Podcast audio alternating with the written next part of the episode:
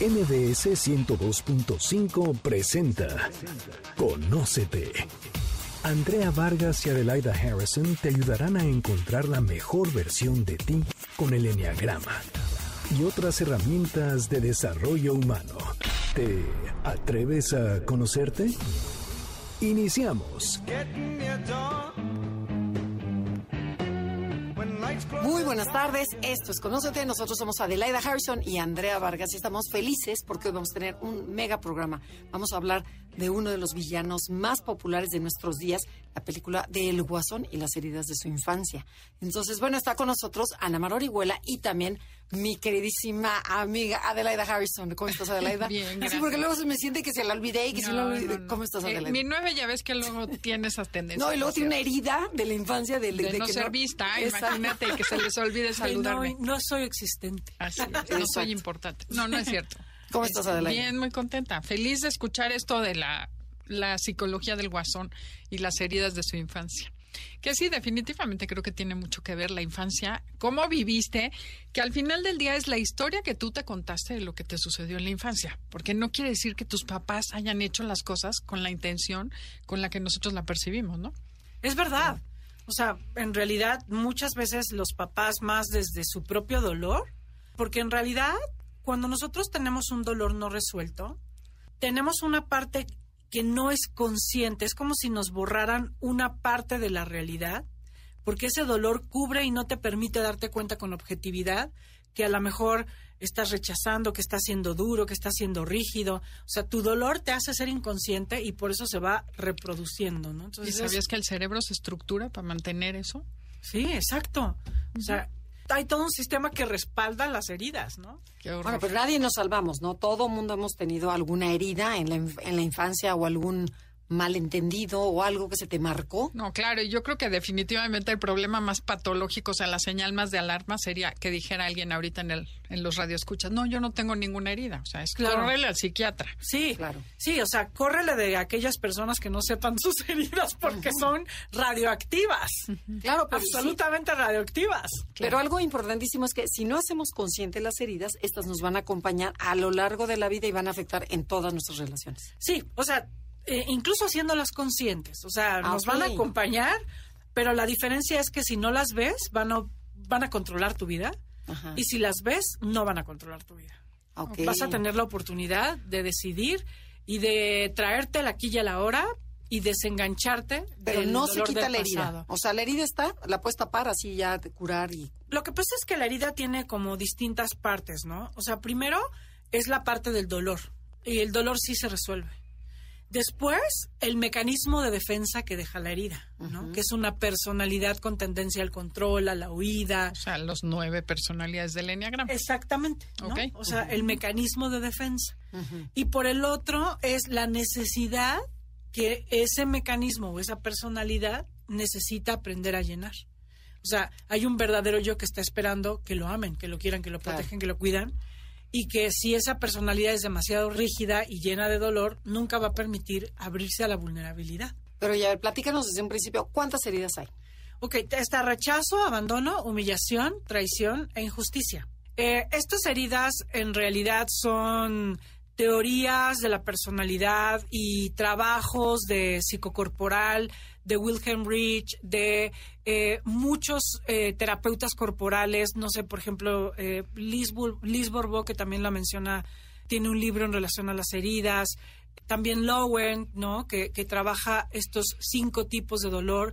O sea, las cinco heridas o los cinco tipos de dolor son en realidad patrones y mecanismos de defensa en que una persona, a partir de una situación traumática, pudo protegerse de la vida, ¿no?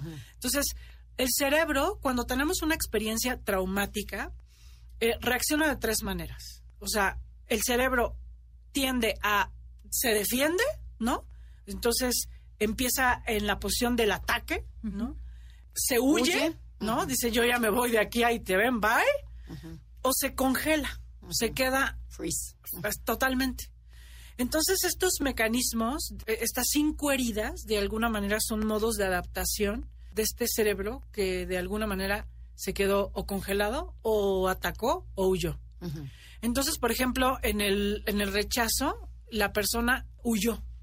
Cuando yo me siento rechazado, entonces me aíslo, me vado, me voy a mi propio mundo. Y lo repites a lo largo de toda tu vida. Exacto. Mi mecanismo, cuando yo me siento en peligro de ser rechazado, no perteneciente y no querido, huyo. Huyo. Entonces, ya huyo a través de la música, a través de la intelectualidad, a través del trabajo, a través de las drogas, a través de alguna situación donde yo huyo, ¿no?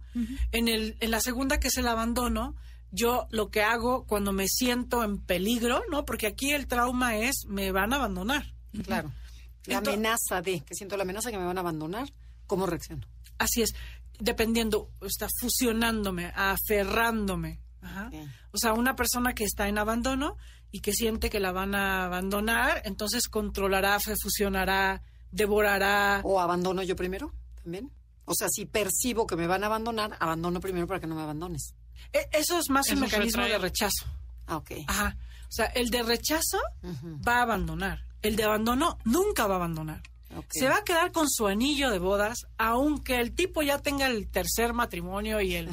o sea, nunca va a abandonar. O sea, siempre va a estar ahí, va a permitir, va a fusionarse, va a estar, eh, no va a poner límites, o sea, se va a quedar ahí congelada en la relación o congelado para no sentirse nunca solo.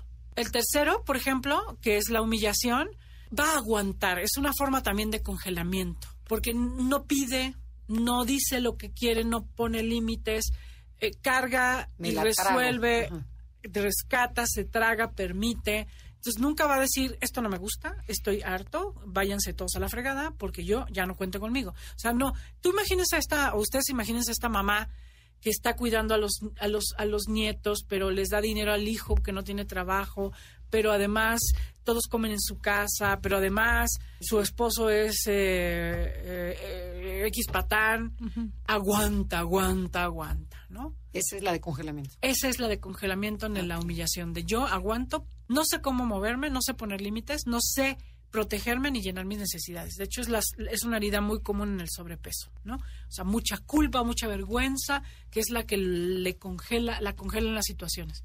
Es que es mi culpa, yo tengo que aguantar. Es que qué pena no ser lo que los demás esperan, qué pena poner límites, qué pena ser yo, qué pena que mostrarme como soy, ¿no? Entonces, esa es la tercera. La cuarta es una herida mucho más que tiene que ver con el ataque. O sea, yo siento que me van a traicionar porque es la herida de traición y entonces me enojo, me defiendo, controlo, investigo, voy hacia adelante, te analizo, te confronto, ¿no? Esa soy yo. Definitivamente. O sea, no, no, no. Ocho o seis. Claro. Ocho y seis, y ahí estamos. Es un dolor que te lleva mucho más a la acción, a hacer cosas, a confrontar, a, investigar, a comprobar, ¿no? Que hacia la evasión. O sea, la persona que tiene traición es muy controladora, es, es, es muy eh, lúcida mentalmente, muy intuitiva, no confía, hay siempre muchas expectativas, ¿no? Su juego de expectativas es muy fuerte porque entonces así controla la realidad. Y entonces, desde este dolor de no confiar, pues no construir relaciones con intimidad, ¿no? O sea, si no ha trabajado esa herida, pues no, no logra vincularse, ¿no? Y la última, que es injusticia, ¿no? Que es una herida donde no tuviste derecho a ser niño porque tuviste que ser un adulto muy chiquito, no tenías derecho a equivocarte, no tenías derecho a jugar, a ensuciarte, a ser tú. Papás duros, rígidos, demandantes, ¿no? Fríos, autoritarios, muy exigentes. O a lo mejor también pudiste haber sentido una infancia em, donde no tenías, no tenías atención, no tenías estructura, no tenías disciplina, nadie te decía, bañate, haz tu tarea, siéntate, duérmete a tal hora. Y entonces también pudo haber sido un sentimiento de yo porque no tengo esa justicia de la vida, ¿no? Así es, alguien que me estructure y que me ponga límites, entonces pudiste haber sido muy rígido y muy estructurado también por la ausencia de o la sea, actúa de los dos lados, la ausencia como el exceso de. Así es, porque al final los polos son lo mismo. ¿no? Ok. Entonces tenemos rechazo, abandono, humillación, traición e injusticia como las cinco heridas de la infancia. Y el guasón tenía ¿Cuántas? No nos contestes, tenemos que ir a un corte comercial y regresamos. El tema del día de hoy, las heridas del guasón. Se va, a poner buenísimo. O sea, que quédense, visítenos en nuestras, en nuestras redes. Es Enneagrama Conócete, puede ser la página, puede ser Facebook, Instagram y en Twitter Enea Conócete. And as funny as it may seem, Some people get their kicks stomping on a dream. Danos like en Instagram y Facebook. Enneagrama, conócete. Regresamos después de la pausa.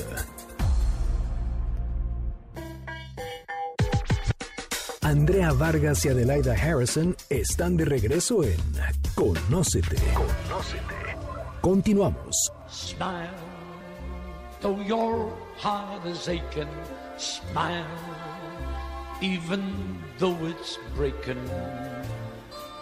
Ya regresamos, esto es Conócete, nosotros somos Adelaida y Andrea y estamos con Ana Mar Orihuela hablando sobre el guasón y sus heridas de la infancia. Bueno, a ver, Ana Mar, platícanos. Oye, pero déjeme contarles. Ah, claro, tenemos una super noticia antes tenemos una noticia buenísima, que ya van a poder, porque nos han preguntado mil veces que los podcasts, que es un desastre, que la página, que se les complica, ya van a poder escuchar los podcasts de este programa en Himalaya. Himalaya es una aplicación padrísima que sirve para tener podcast a nivel mundial. Ya está en México y tiene nuestros episodios en exclusiva. Entonces, descárguenla en iOS, la hay para Android y para iOS.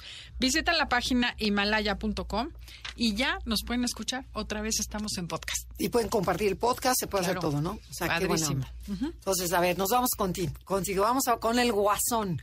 Cuéntanos de este personaje. Este em, es, es una película que habla eh, de un, poco la historia de este personaje que en todas las películas lo vemos totalmente deshumanizado, desvinculado y desconectado de la de, desconectado del bien, ¿no?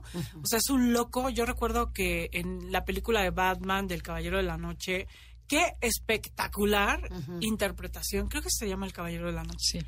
Este, qué espectacular eh, actuación del guasón que representa el mal en su más cruda expresión. El loco, el completamente sociópata, ¿no? O sea, no le importa nada.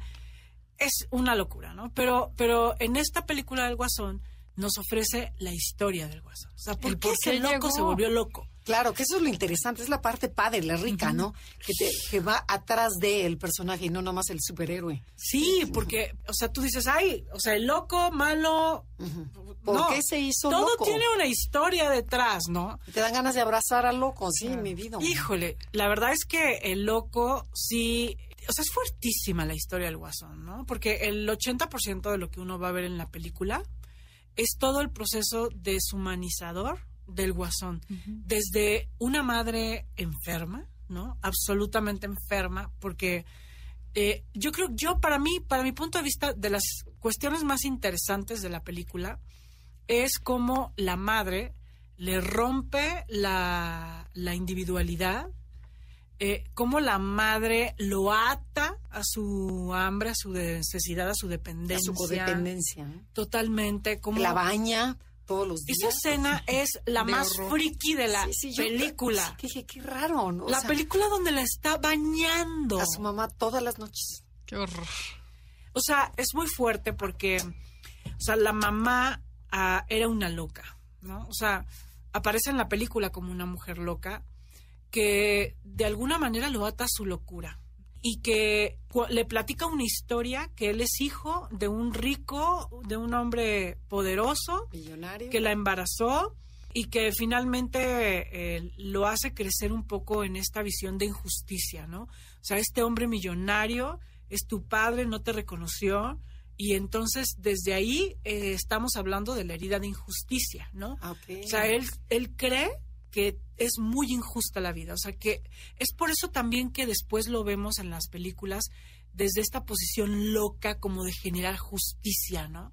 Justicia desde el mal. Y cobrar venganza. Cobrar venganza de la autoridad, porque este personaje que, que su mamá le, le, vende, que es su padre, pues es una, una autoridad, es una es un hombre rico, una figura totalmente socialmente paternal, ¿no? Y que en la película vamos viendo cómo él va a buscar a su padre y a encontrar justicia, ¿no? Eh, a encontrar aceptación y es ahí donde también vemos la herida de rechazo, que es la herida del padre, o sea, la herida donde tú no te sientes aceptado por el progenitor de tu mismo sexo.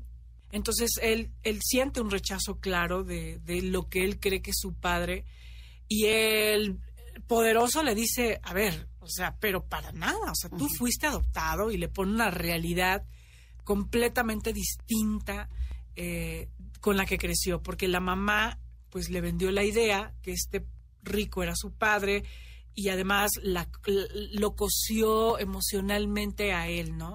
O sea, lo hizo lo que llamaríamos en, en, psicoterapia su esposo energético. O sea, al ser ella una mujer tan necesitada y tan loca y tan tóxica, de alguna manera toma de rehén a su hijo y lo incapacita para la individualidad. Por eso Guasón, a sus, ¿qué será? No sé qué edad tenga cuando aparece todo esto, pero mayor de 40 seguro. Bueno, 40, sí este, eh, a, mayor de 40 vive como si fuera un niño chiquito con su mamá, ¿no?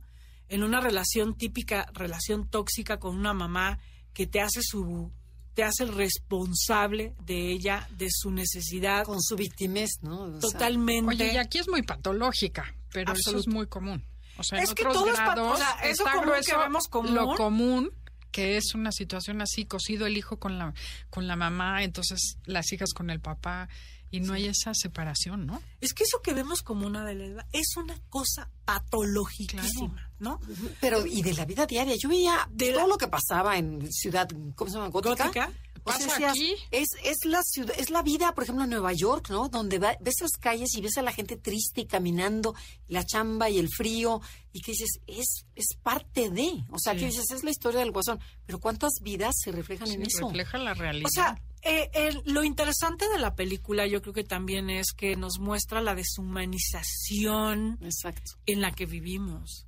Porque, o sea, si te das cuenta, o sea, primero, él, él era tratado psiquiátricamente con apoyo social.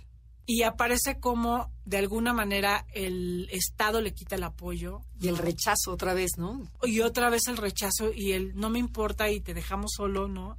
Porque él, de alguna manera, pues iba a sus terapias eh, cumplía. Cumplía con sus medicamentos, o sea, se tomaba sus medicamentos. De alguna manera estaba contenido, pero, pero simbólicamente representa este, esta indiferencia, ¿no? De, de pronto de, de, las instituciones. Sí, que eres uno más, o sea. me vale tu pobreza, me vale tu locura, me vales. Ráscate con tus propias uñas, jódete, ¿no? Y él mismo sabe que a ella le vale gorro él, ¿no? O sea, que te dice, tú, yo no te importo. Claro. Sí, porque aunque tienen una relación muy dependiente, eh, te refieres a su mamá, ¿no? No, no, a, la, ah. a, la, a la psiquiatra, a la ah, terapeuta que le dice, ¿por qué siempre me preguntas lo mismo? ¿Cómo estás? ¿Cómo fue tu semana? ¿Cómo se diciendo?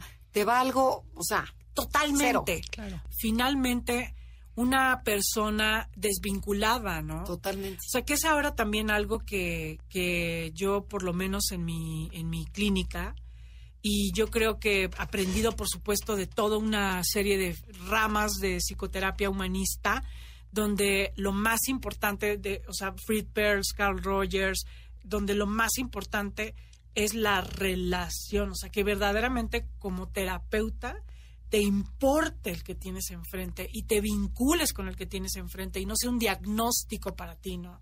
Entonces eso, esa relación con su terapeuta, no hay pues es deshumanizada porque en realidad este no le importa, está cumpliendo la firma, la ficha y, y, por supuesto que eso no, incluso por ejemplo eh, estos, estas terapias humanistas dicen que la sola relación de alguien que te escucha con auténtico interés y empatía sana al paciente. O sea, más que lo que le puedas decir, más que lo que puedas hacer. La vinculación. La vinculación. O sea, que tú sientas que, te importa y te quiere, ¿no? Entonces, bueno, él pues no, no lo tiene con su, con su psicóloga, eh, le quitan el apoyo social, ¿no? Este, él es muy fan de un programa, que eso también se me hace súper ah, duro, durísimo, de estos programas donde se burlan de la gente, donde la idea es ridiculizar, avergonzar donde la idea es hacer mofa de, de, de, lo cotidiano, de las personas, ¿no? Entonces, él es como muy fan de ese, de ese tipo de shows y un día va y, y se burlan de él y lo avergüenzan incluso lo invitan, ya cuando él ya se convierte como en el lado oscuro, ¿no? Totalmente ya abandonado a su sombra, este, regresa a ese programa donde en algún momento lo ridiculizaron y mata al conductor del programa, ¿no? O sea, ya cuando él ya está asumido desde el mal. Porque, porque lo que sucede cuando él ya se convierte en el guasón y se convierte en el lado oscuro absoluto, es cuando pasa algo muy fuerte de su infancia y de una herida que vamos a descubrir. No se muevan, esto está buenísimo. Regresamos con las heridas del guasón. Comuníquense en Facebook, Enneagrama Conócete, y también Instagram, y Twitter es Ennea Conócete. Y si quieren conocer su personalidad, visiten nuestra página. Es www.enneagramaconocete.com. Well, no one told me about her, the way she lied. Well, no one told me about her, how many people cried. But it's too late to say. Estamos con Andrea Vargas y Adelaida Harrison en Conócete. Regresamos en breve. Andrea Vargas y Adelaida Harrison están de regreso en Conócete. Conócete. Continuamos.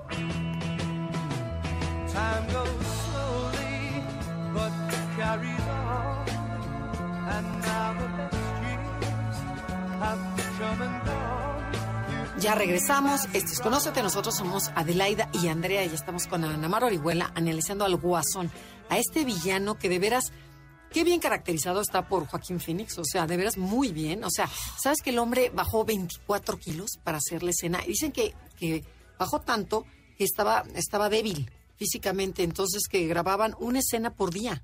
Que porque, por ejemplo, la bajada de los escalones, ves que baila como un loco. Que dice que la delgadez, o sea, hacía que tuviera movimientos más fáciles, que eso le gustó a él mucho. Pero se cansaba mucho. Entonces, nada más una escena y siguiente. O sea, que tuvo su, su buen trabajo esta. Esas escenas son un viaje absoluto, porque efectivamente esas escenas donde baila en su locura son tan impactantes. Son buenísimas, ¿no? Y son impactantísimas. O sea, la música y además él en toda, en toda su corporalidad de rechazo, porque el, el, el guasón, o sea, de alguna manera, este, una persona tan delgada está eh, representada en la, en la herida de rechazo. O sea, físicamente cada una de las heridas tienen su corporalidad. ¿no? Ah, claro. porque, porque, porque de alguna manera ese dolor es una forma en la que el cuerpo eh, está en la vida, ¿no? Entonces, completamente etéreo. Esos bailes son etéreos, ¿no? Él es etéreo, rechazo absoluto, no perteneciente a este mundo. O sea, no se siente parte de nada, es absolutamente etéreo, siente que la- el mundo lo rechaza, que no hay oportunidades para él. O sea, y su cuerpo lo, lo acentúa con mucha claridad, porque esa es la corpor el- esa es la corporalidad del dolor del rechazo. Oye, pero ¿y qué me dices, por favor, de la risa? Esta risa como con dolor, que empieza como a reírse y después Claro. va a llorar, va a llorar, ¿o qué es? ¿Es, es una enfermedad? Sí, o sea, hay, también efectivamente hay eh, escenas donde vemos al, cerebro, digamos que atrapado en una risa, como una parte de un trastorno de una enfermedad, ¿no? O sea, él no puede contener la risa y empieza a evadirse, que es parte incluso de la herida de rechazo, como un mecanismo de evasión que después la película te va mostrando por qué tuvo que desarrollar un mecanismo de ese nivel donde tenía que, que, que carcajearse como un loco, ¿no? Eh, ¿Por qué? Porque va, va- va- vamos viendo en la película, digo, y por supuesto, si tú no ya no has visto la película y ya te la estamos super espoleando, bueno, pues ya, o sea, definitivamente disfruta el resumen ya el disfruta el enfoque y vela a ver, porque, pues digo, la verdad es que es, es, es una película cuando te interesa analizar como las raíces de por qué crecen choques, checos los árboles o por qué el origen de muchas cosas, pues es muy rica, muy rica porque te ayuda a entender, ¿no? Y nos ibas a decir la tercera herida. Sí, no, o sea, eso es lo que, o sea, la- está, estaba hablando de injusticia, ¿no? Ok, ajá. Estaba hablando de que tiene un rechazo, ¿no? y, y justo otra herida, porque, mm, La de traición del amigo también. ¿no? espera, espera, sí, sí, sí, es que, es que aquí hay toda una, una experiencia, porque digamos que él va a ver a su padre con la idea de ser aceptado y de ser reconocido Con una fantasía. como una fantasía de... Y, además en esa escena te da esta ternura, ¿no? Porque dices, o sea, está esperando el abrazo y la aceptación de su padre, que ah, fue un absoluto ausente, absolutamente ausente, pero además como una presencia eh, eh, construida por la madre que le dijo quién era y le enseñaba los Y periódicos. la carta que escribe la mamá. Ajá, ¿no? Cuando en realidad no era su padre. eh, va al encuentro con este hombre y este hombre le dice, a ver, tú eres adoptado, o sea, ubícate, no tiene nada que ver. Lo golpea y lo tira en el piso, o sea, Lo humilla. no solamente, eh, no, obvio no lo reconoce porque no es su hijo, pero lo humilla, lo maltrata, lo sobaja, ¿no? O sea, de, eres un pobre loco y lo deja ahí en el piso, ¿no? Tan deshumanizado el Claro. personaje adinerado, político, poderoso, completamente deshumanizado, ¿no? Lo, lo deja ahí tirado en el piso y lo que, también es la vida real, ¿no? Claro, sucede. Exacto, y, que- y que es un símbolo también, ¿no? Porque este, es- este, este personaje representa el capitalismo, ¿no? Totalmente. Claro. O sea, eh, la política, el dinero, ¿no? Todo es al final un mundo podrido, un mundo enfermo, corrupto, ¿no? Deshumanizado. Y después eh, él va a investigar si es verdad que es adoptado, ¿no? Y ahí se encuentra con una verdad durísima. Y es que su mamá adicta eh, permitió de alguna manera eh, que porque creo que creo que el asunto es que la mamá tenía una pareja y esta pareja abusaba sexualmente del guasón cuando era niño. Y, y- y encontraron al guasón amarrado muchas veces y la madre eh, como testigo. Entonces él se encuentra con esta verdad que me parece una cosa escabrosa, porque tú imagínate lo que, la, o sea, ese trauma, ese dolor, ese abuso está en, el, en, en la memoria eh, inconsciente de, de este personaje, que por un lado necesita amar a su mamá. Para por- tener a alguien, ¿no? Claro, porque es lo único que tiene, o sea, es lo único, el único vínculo, pero además en una parte de su inconsciente, él, él- él- él sabe que ella lo dio como carnada a uno de sus amantes para que abusara de él sexualmente. Hijo. Es una cosa durísima. Y en ese momento entonces, em, de alguna manera, se ve expresada la herida de traición, ¿no? O sea, la herida de traición como esta mentira de la madre, pero que no estaba ahí. O sea, él ya, la, él ya la sabía. O sea, él ya no confiaba en las mujeres. Ajá. O sea, no- tú dices que en su inconsciente ya, ten- ya sabía Ajá. que había una, una herida de traición. Sí, en su inconsciente él, él estaba enojado con su madre porque sabía que ella lo había ofrecido como carnada a uno de sus amantes y aunque lo había buscado borrar, como muchas veces nosotros nos vamos contando historias que no son menos amenazantes y, y olvidamos la realidad de situaciones que vivimos dolorosas en nuestro pasado porque no sabemos cómo digerirlas.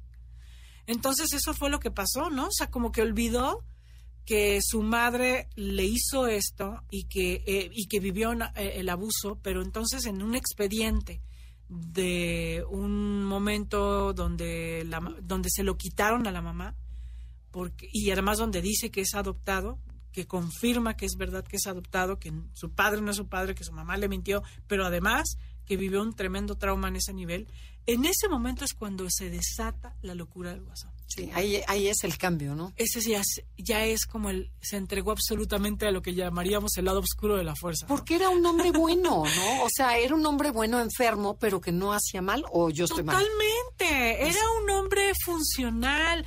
Se iba a sus terapias, se tomaba su medicamento. Un hombre iba, iba a los hospitales a alegrarle la vida a la gente con cáncer, los niños con Ay, cáncer. esa parte, es que de veras, esa parte es muy fuerte porque este servicio que él hacía o trabajo que tenía, porque era un trabajo, le pagaban, Le pagaban.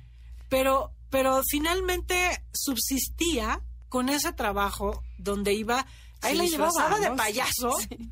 e iba a hacer reír, ¿no? Y, y, y además siempre quiso ser comediante, ¿no? O sea, no era una persona que quería matar y que quería... No, no era malo. O sea, no era, ajá, Pues es que nadie es malo. o sea, sí, como dicen la, Malo y En, no- en- no en es- mi y sí. esencia nadie es malo. Acabas haciendo para sobrevivir, ¿no? sí, la burra yo- no era arisca, ¿no? Sea, es que yo creo que somos todo en potencia. exacto. O sea, sí somos malos por naturaleza y somos buenos por Todos tenemos un guasoncito adentro de nosotros. Es que yo creo que sí, yo creo. O sea, los seres humanos tenemos que sobrevivir, Pero si tú no te sientes amenazado y si existiera el caso ideal de que un niño creciera sin nunca sentirse rechazado, eh, tratado injustamente, humillado, no habría necesidad de desarrollar todo lo que desarrollamos. O sea, al final no hay esa situación perfecta, pero si la hubiera, yo creo que el hombre siempre busca el bien. Yo, yo no sé si se ha hecho ese experimento, ¿no? Donde de pronto pongan eh, a un- un- una serie de hombres viviendo sin ningún tipo de, de necesidad de desarrollar el mal y si verdaderamente no lo desarrollarían, ¿no? O sea, me parece que yo creo que tiene que ver con temperamento, tiene que ver con eh, la disposición incluso de tu, de, tu, de tu alma, ya en términos más profundos, ¿no? O sea, vamos a pensar en una familia, ¿no? Donde la familia puedes tener la misma circunstancia. Los hermanos tuvieron las mismas oportunidades, los mismos padres, la misma circunstancia. Y alguno que se hizo un hijo de la fregada y otro que se hizo un hombre de bien, ¿no? Uno que se hizo un este resentido, un resentido con la vida y habrá otro que se hizo Pero te garantizo que en la historia de esa persona, él, aunque no haya sido cierto, los padres no fueron 100% efectivos, no lograron transmitirle el amor o a lo mejor no lo tenían, veto a saber qué rechazos vivió y él se siente, se cuenta su historia, como dices tú, resignificas tu historia y de ahí actúas. Entonces, mi punto es ese, Sí, de entrada, como los animales, si no necesitas, no te defiendes. claro. Claro que no hay un papá perfecto, no hay una infancia perfecta y todos desarrollamos mecanismos para sobrevivir. Y si nos sentimos agredidos, vamos a ir agrediendo. Pero yo sí soy partidaria de que el ser humano es bueno en esencia Sí. y no Sí, harías no. daño. Yo, o sea, yo más bien pienso que lo dejo al, al, al suspenso, ¿no? O sea, porque en realidad no, no sabría si, si seres humanos en una circunstancia eh, donde no tienen que pelearse ni defenderse, si verdaderamente no se hubiera, no se desarrollaría el mal, y lo dudo. Yo creo que sí se desarrollaría. Sí. ¿Alguna vez en tu vida tú has lastimado a alguien sin ningún motivo? Sí.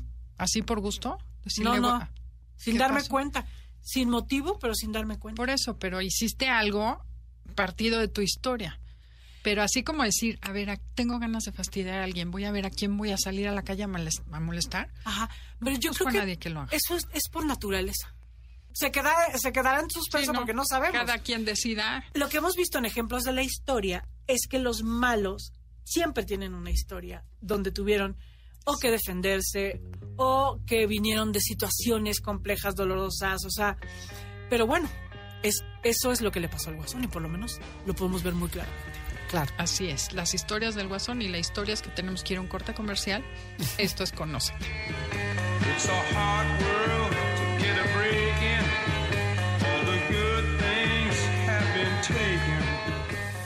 Si te está gustando el programa, puedes escuchar el podcast en www.mbsnoticias.com diagonal programas diagonal conócete. Regresamos. Conócete. Síguenos en Twitter, arroba NAConócete, arroba NAConócete. Continuamos.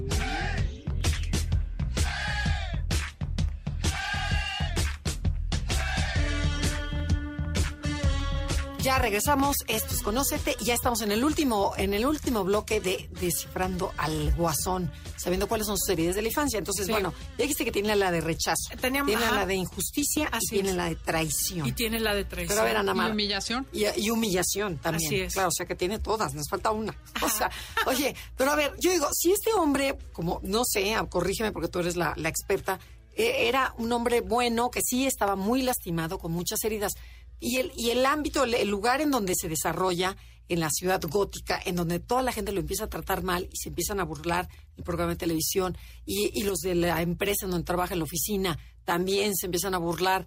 Y este, entonces, si no se burlaran, no salen tus heridas, ¿no? O sea, o, y aquí lo que pasa es que el medio ambiente hace que provoca que tus heridas afloren, ¿sí Es o que no? yo creo que tiene que ver más con la personalidad. O sea, por ejemplo, habrá personas eh, que fue que fue golpeada, abusada, que fue tremendamente violentada y que va a tener la capacidad y el equipo para ir hacia irse hacia el amor, Ok, para irse hacia sanar a otros, para para poder ser más compasiva. Y habrá otra personalidad, va a tener toda la tendencia a que si se encuentra con circunstancias de rechazo y de dolor, sí va a tener mucho más tendencia a la, al- a la defensa, al, al peor de ti, ¿no? al dolor, que es un poco lo que pasa con el guasón. O sea, o sea, en realidad sí, o sea, hay un entorno hostil que de alguna manera no le alcanza por- para darle la vuelta y se convierte en un ser eh, resentido y enojado. Y desde mi punto de vista esto tiene que ver más con su personalidad, con el equipo que, que, que, que- con, el el que que, traía. con el que enfrenta la circunstancia. Hay dos cosas que el enneagrama menciona que me encantaría A ver, a ver, vamos. sacar. Sí. Uno, el nivel de integración. Ajá. El nivel de integración, cada personalidad de las nueve que hay, hay nueve niveles. Cuando estás sano, estás en esencia, que es lo que el enneagrama menciona. Cuando vives en esencia, vives en iluminación, en santidad. No necesitas todos esos mecanismos porque tienes todas las herramientas, toda la inteligencia emocional y evidentemente una persona que sufra un abuso, cualquier cosa, va a ser más resiliente porque tiene capacidad de estar en contacto con esa todas esas herramientas. Entonces, el nivel de integración, obviamente, el guasón lo tenía en el nivel 9, en el sótano. Y otra cosa interesante es lo que tú mencionaste al principio, de pelear, huir o someterte o freeze, ¿no? Igual el enneagrama menciona que hay personalidades que son retraídas, el 9, el 5 y el 4 se retraen y huyen. El 3, el 7 y el 8 se crecen y son como agresivas, van hacia afuera cuando hay un conflicto, y el 6, el 2 y el 1 son como obedientes del ego. Entonces, al final del día, sí la personalidad, pero eh, lo más importante es el nivel de integración. Entonces, ¿qué voy a hacer cuando tengo? Hay personas que atacan, como sería el guasón, me voy a desquitar. O las otras que se, que se aguantan situaciones miserables, que están igual de enfermos que el guasón, pero aguanto esas que me peguen, que me violen, que me lastimen. O hay O gente sea, a que se... integración, ¿qué quiere decir? es, fíjate, de Más las- sana lo que estabas diciendo del cerebro, en la medida que te vas te vas sintiendo amenazado, agredido, el cerebro va cortando literal a través de la poda sináptica la percepción de estímulos que me son dolorosos y las memorias que me son dolorosas. Y cada vez tengo una visión más cerrada de la realidad que es fijación, o sea, me que, y ya la persona que está en el nivel desintegrado, su verdad es tan chiquita que la tiene que mantener a toda costa y tiene mecanismos de negación, de represión que le ayudan a sostener esa verdad que es su verdad. ¿Sí te Claro. hace sentido? Mucho, mucho, sí, entonces, es verdad. Sí. En la medida que te vas trabajando y conociendo lo que sucede es que se reconecta el cerebro, Ajá. vuelven a fluir los estímulos para que Sí, tengas sí. una conciencia más amplia y tomas mejores decisiones. Sí, sí, sí. Yo, yo creo que tienes mucha razón. O sea, creo que eh, tu tendencia al mal o tu tendencia al bien tendrá que ver justo con eso. O Y sea, es un mecanismo de adaptación al medio en el que naciste. Sí, sí. Por porque eso, yo pero el hombre que- estaba tóxico. Claro, no, por supuesto. Sí, sí. sí, y con una mamá totalmente Enferma también. enferma Que debe también, haber venido ¿no? de una historia igual o peor. Sí, exacto, porque al final... Pero a pues, ver, todo lo tiene- interesante de la película es que, por ejemplo, yo era un donadie, o sea, guasón, soy un donadie y soy una buena persona, y después me hago famoso siendo malo, y entonces me gusta. Sí. Y hay una, dices, bueno, por lo menos ya me ven, la gente ya soy Claro. importante, y ahora soy famoso, y además, al final de la película, toda la gente que, que lo aplaude Sí. y se vuelve el rey, y dicen, aquí, de aquí soy. Y antes, antes era yo el, el rechazado total. Sí, porque- que ahora soy el, lo máximo. Sí, porque justamente esa es la parte ya final de la película donde el guasón se hace el rey del mal Ajá. Y encuentra una enorme resonancia, ¿no? O sea, por fin, por fin es visto. Por fin es aceptado, por fin, e incluso hay escenas donde se ve cómo él está eh, atónito de mirar la aceptación que tiene a partir de ya su locura. Y es esto que siempre buscó y que, y que conectándolo con lo que estás diciendo, Adelaida, es como de cómo los seres humanos necesitamos un apoyo afectuoso para que nos rescate. A veces es un perro, a veces es una abuelita, a veces es que nos hace más integrados, ¿no? Porque porque definitivamente el asunto es que cuando nosotros no tenemos ningún so- ningún vínculo que nos humanice, pues entonces nos vamos convirtiendo en, en En ese sociópata loco, psicópata, ¿no? Que está totalmente desvinculado Fuera de la realidad. y fuera de la realidad. Oye, pero lo puedes hacer una relación con un personaje muy famoso que tenemos de presidente en, el- en Estados Unidos. Claro. O sea, lo triste es que eso sí es cierto y la película refleja una realidad que vivimos nosotros. sí. ¿Cuántos sí, o sea, presidentes no hay el- hoy en día por ahí o sea, en, en el mundo entero, o dirigentes o líderes, Estamos Están por igual. guasones. Que o son sea, guasones. Claro, claro. Y, el, y la humanidad nos conducimos desde esta posición deshumanizada. O sea, la verdad sí es un llamado mm, a la conciencia. O sea, no nos centremos en un personaje, centrémonos en cómo hoy yo me deshumanizo como el guasón y como decía Y- Andrea. O sea, y observa cómo el guasón que llevas dentro. Claro, y me puedo Sí. identificar lo que decía Adelaida, ¿no? Por ejemplo, si este, este personaje en este país, en donde te identificas con el mal y dices, y ahí saco mi, mi parte mala y dices, sí, adelante. Claro. Es cómo puedo mover masas, ¿no? Que dices, ¿cómo puedo ganar este personaje? Entonces, este, por ahí va también, ese es Sí. el peligro de, de, Claro. de este tipo de películas también. Sí. O sea, Sí, y de verdad entender que lo que lleva a este hombre a la locura es la deshumanización, porque en realidad él no tiene o sea, no tiene nada que la sostenga, ni siquiera un perro, ¿no? O sea. Pero la vecina es inventada o no, o es real. Porque alguien oí comentar Sí. que porque empieza a, ver, a tener un vínculo, ¿no? Con la vecina. sí, en realidad es e- esa es la parte donde parece se lo que puede ser él. rescatado. No, a mí me parece que sí tiene una un, un, un ¿cómo se dice? Un crush ahí con la vecina, ¿no? ajá. Pero tampoco es un vínculo, Ajá. ¿no? Aunque ella de pronto eh, o sea, como que a mí me da la impresión que es una es un personaje importante la vecina porque muestra cómo él podía haber sido funcional, o sea, cómo pudo haber tenido una relación. ¿no? Pero pero al final ya cuando él se, se encuentra con su verdad de- eh, esa verdad dolorosa de su infancia, que es el abuso, o sea, ya se deschaveta, ¿no? Entonces, definitivamente ya no puede, ya él ya no puede entrar en su lugar funcional. Ok.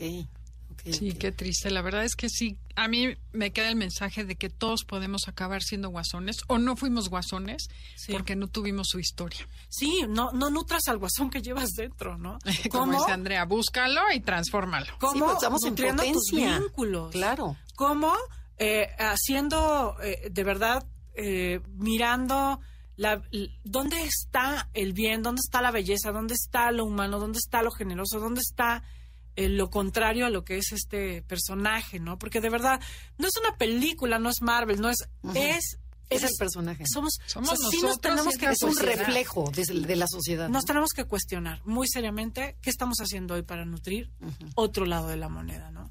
Y Nos bueno, tenemos que ir. pues sí. Pero no, bueno, un minutito ¿Qué para que, les des un mensaje y además Sí, para pues despedir. Conclusión. invitarlos, invitarlos a trabajar su dolor y a trabajar en mi clínica. Yo tengo una clínica que es la Clínica ERA en Tecamachalco de trabajo con el trauma y ahí tenemos eh, toda una serie de herramientas. O sea, de si el guasón no hubiera con- ido contigo, no Sí, hubiera acabado no, donde acabó. Sin lugar a dudas, porque de Hubiera verdad. rescatado al guasón. Ay, qué ego tan grande, Dios mío. Sin lugar a dudas lo hubiera, este, le hubiera dado contención terapéutica.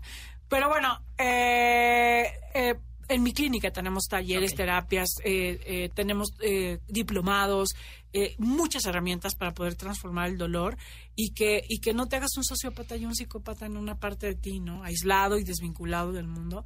Y si no, y tienes eh, medias locuras por ahí, también son arreglables. ¿Recomiendas No que la vea la gente que no la ha visto? Sí, nada más te recomiendo que uno no lleves a niños en lo absoluto. Yo cuando fui al cine estaba un niño ahí, casi quería matar a su papá. Y dos, eh, no la veas si estás en crisis. No te va a hacer bien. Exacto. Sí, no. Sí, no, si estás pasando por una situación difícil, ni vayas, Ok. porque te va a desequilibrar. Y les dejo mis teléfonos para los Claro, que quieran toda la información, 2455 4146 y 2455 4147 en todas mis redes como Anamar Orihuela. En, en YouTube tengo mi canal con vitaminas de Anamar para amar y en todos los lugares está la información de mis cursos, mis talleres y de todo este trabajo que hacemos para poder aliviar tu dolor y concientizar a ese adulto que es poderoso y capaz de vivir una vida en amor. Ay, Gracias, Andrea y Adelaida. Gracias a ti. Hasta Y pronto, no te nos amigos. pierdas porque necesitamos hablar más contigo. Claro que sí. Muchísimas gracias. Gracias. Eh, gracias a todos ustedes por escucharnos el día de hoy. Anamar, digo, perdón, Janine, Felipe, gracias. Hasta la próxima.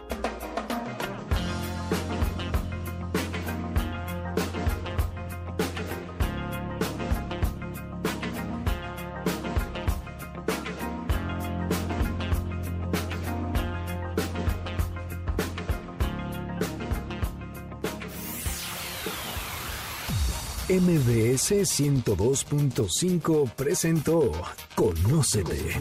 Te esperamos en la siguiente emisión para seguir en el camino del autoconocimiento.